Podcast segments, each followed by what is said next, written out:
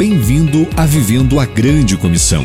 Junte-se hoje a cada nazareno na América do Sul e receba estes conselhos bíblicos de um pastor ao seu discípulo, pelo Reverendo Geraldo Nunes. Nada melhor que saber que a justiça não deve ser feita por nossas próprias mãos. O Senhor é nosso juiz.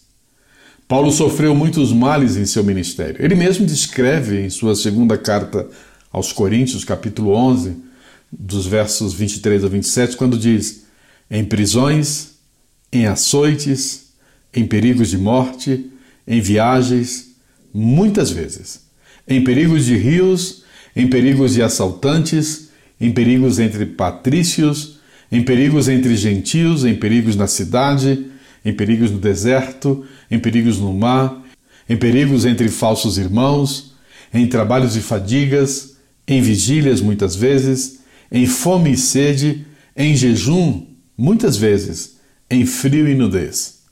No entanto, ele aconselha a Timóteo: tome cuidado com Alexandre o Ferreiro, porque resistiu fortemente às nossas palavras. É um bom conselho para todos nós. Deus é o nosso juiz.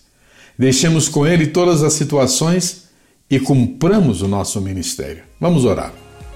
Graças te damos, Senhor, por saber que temos um juiz justo.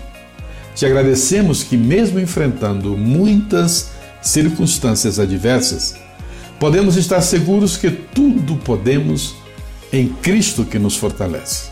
Portanto, ajuda-nos a estar sempre conscientes desta certeza. Em nome de Cristo. Amém.